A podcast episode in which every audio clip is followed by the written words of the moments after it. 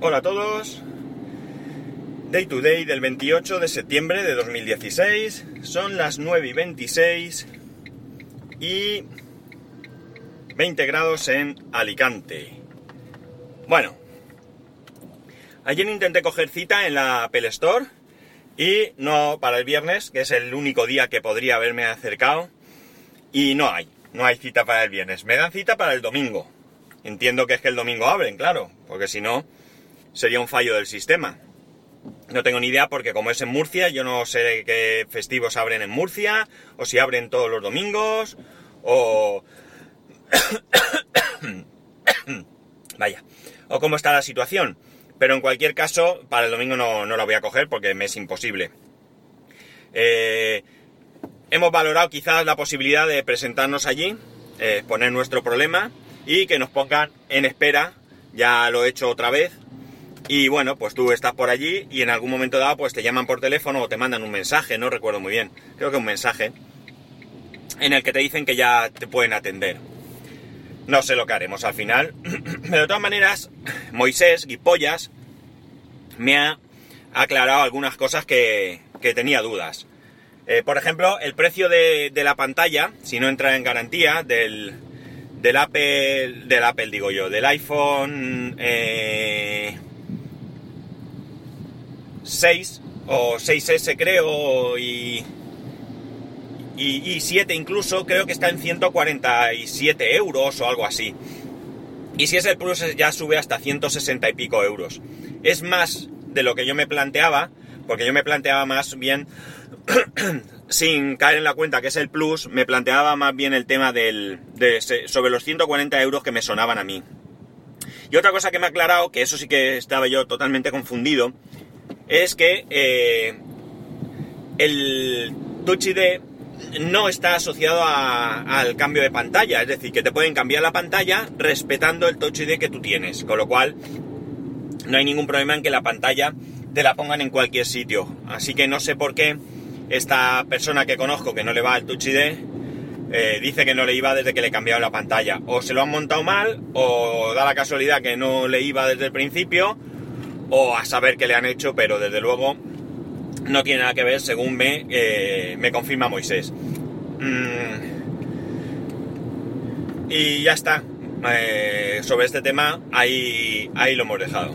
Eh, el otro tema es eh, cómo va la reparación de mi, de mi iMac.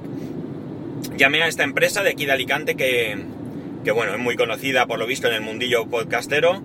Y eh, bueno, no pude hablar con, el, con la persona que lleva el tema de reparaciones, pero me mandó un mensaje después. La verdad es que es súper bien. Muy bien el servicio. Y bueno, me dijo que no voy a entrar en detalles, aunque me dio bastante información. Pero bueno, por respeto no voy a dar mucha... No hay ningún misterio, pero no quiero dar tampoco mucha información. Me comentó que en estos momentos, debido a un problema personal, no estaba cogiendo reparaciones porque no se podía comprometer a realizarlas. Y entonces, pues evidentemente, no voy a... Eh, bueno, pues nada, no puede el hombre, no puede. No sé, voy a esperar un poco a ver si se soluciona o cambia su situación, mejor dicho. Y si la cosa cambia, pues... Pues volveré a hablar con él y si no, pues tendré que buscar otro, otro sitio donde, donde me lo reparen. Tampoco... Tengo bastante prisa porque sinceramente no tiene nada que ver la pantalla de 27 pulgadas del iMac con la pantalla del, eh, del MacBook Pro. Ninguna de las dos es retina ni nada de esto, pero bien es cierto que la comodidad de la pantalla grande, eh, por la resolución también y demás, no solo porque sea grande, pues la he hecho mucho, mucho en falta. Y me siento bastante incómodo.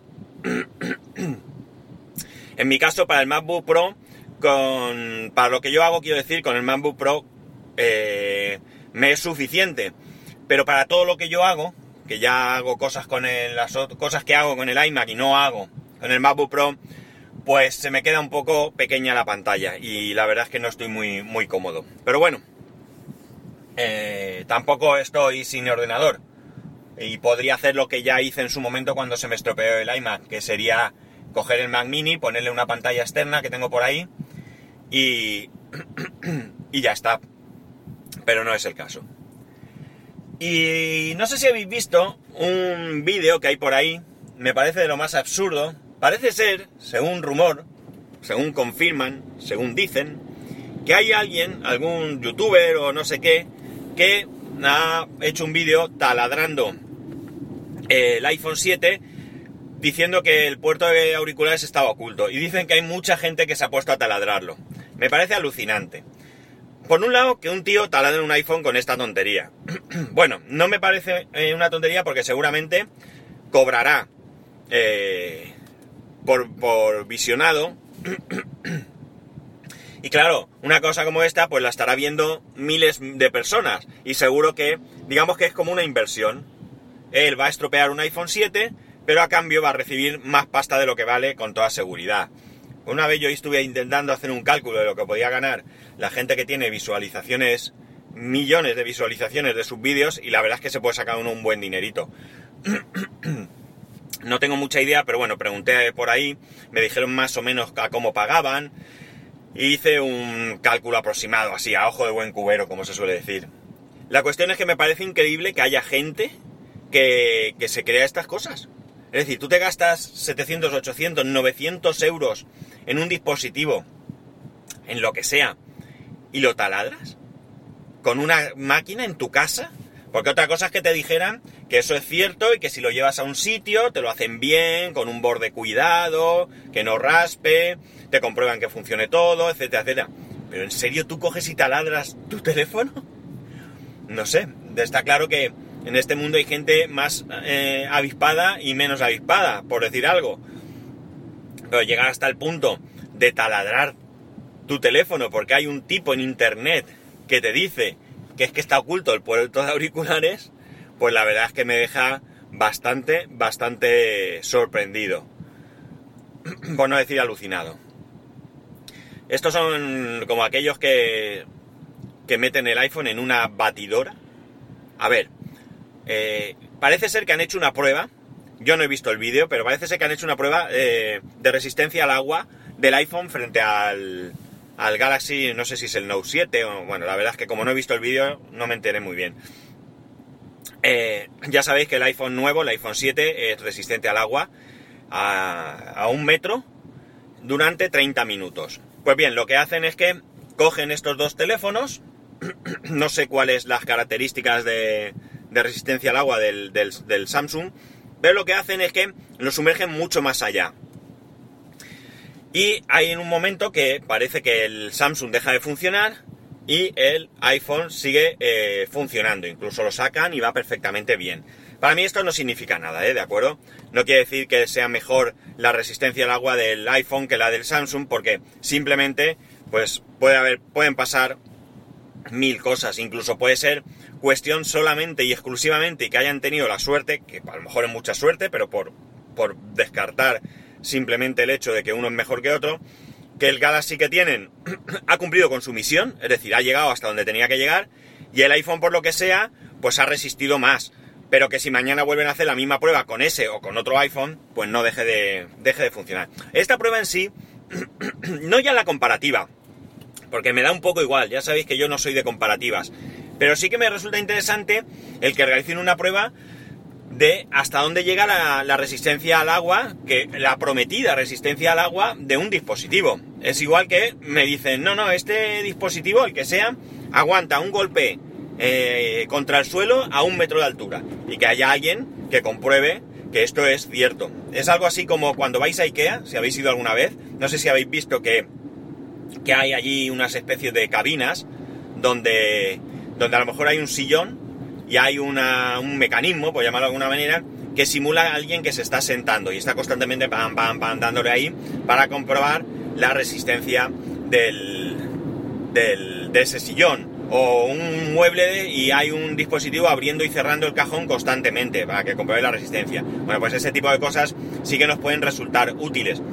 Pero meterlo en una... ¿Cómo se dice esto? Que lo acabo de decir. Batidora. Meterlo en una batidora o dispararle con una pistola o cosas así, pues sinceramente, para mí el único fin que tienen es eso, recabar eh, visualizaciones para cobrar, no tiene más, es como yo que sé, tirarse un puente y grabarlo haciendo qué sé yo qué estupidez, simplemente para que para llamar la atención y que y que, y que conseguir eso, visualizaciones y por tanto eh, conseguir ingresos. No tiene ningún sentido y no tiene ninguna utilidad. Yo no suelo ver estos vídeos, de hecho el del taladro no lo he visto ni me interesa verlo, porque es que me da igual, es decir, mm, me, llama la atención la noticia, leo la noticia, pero el vídeo no me interesa absolutamente para nada.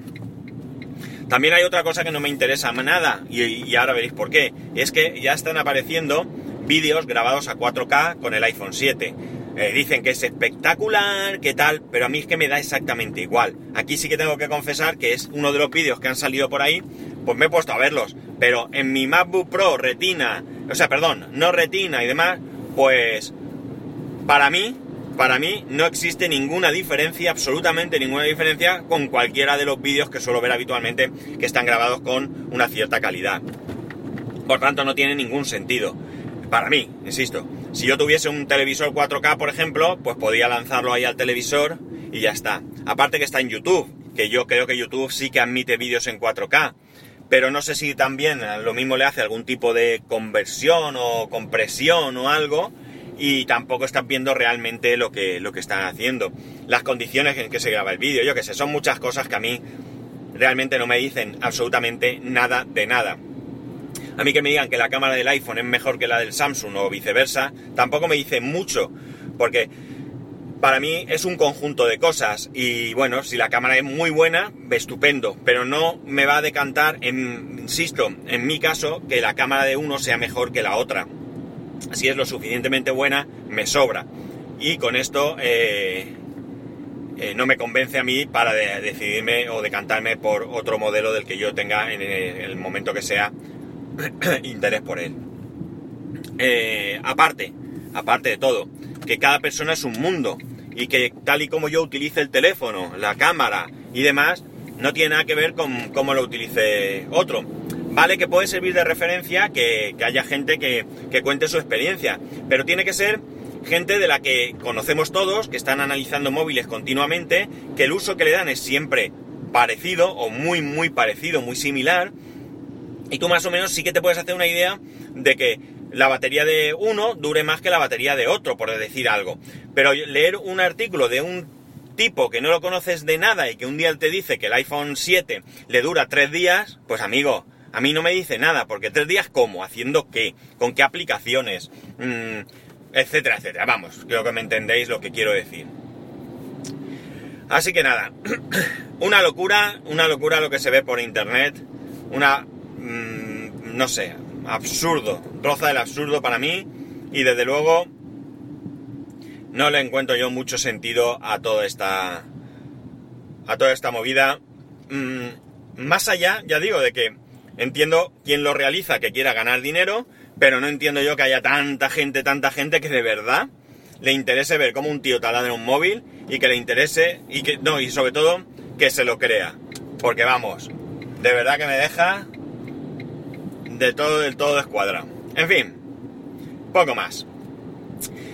Ya sabéis que para poneros en contacto conmigo, arroba spascual en Twitter, eh, spascual arroba spascual.es por correo electrónico. Eh, eh, eh, estoy buscando aparcamiento. Un saludo y nos escuchamos mañana.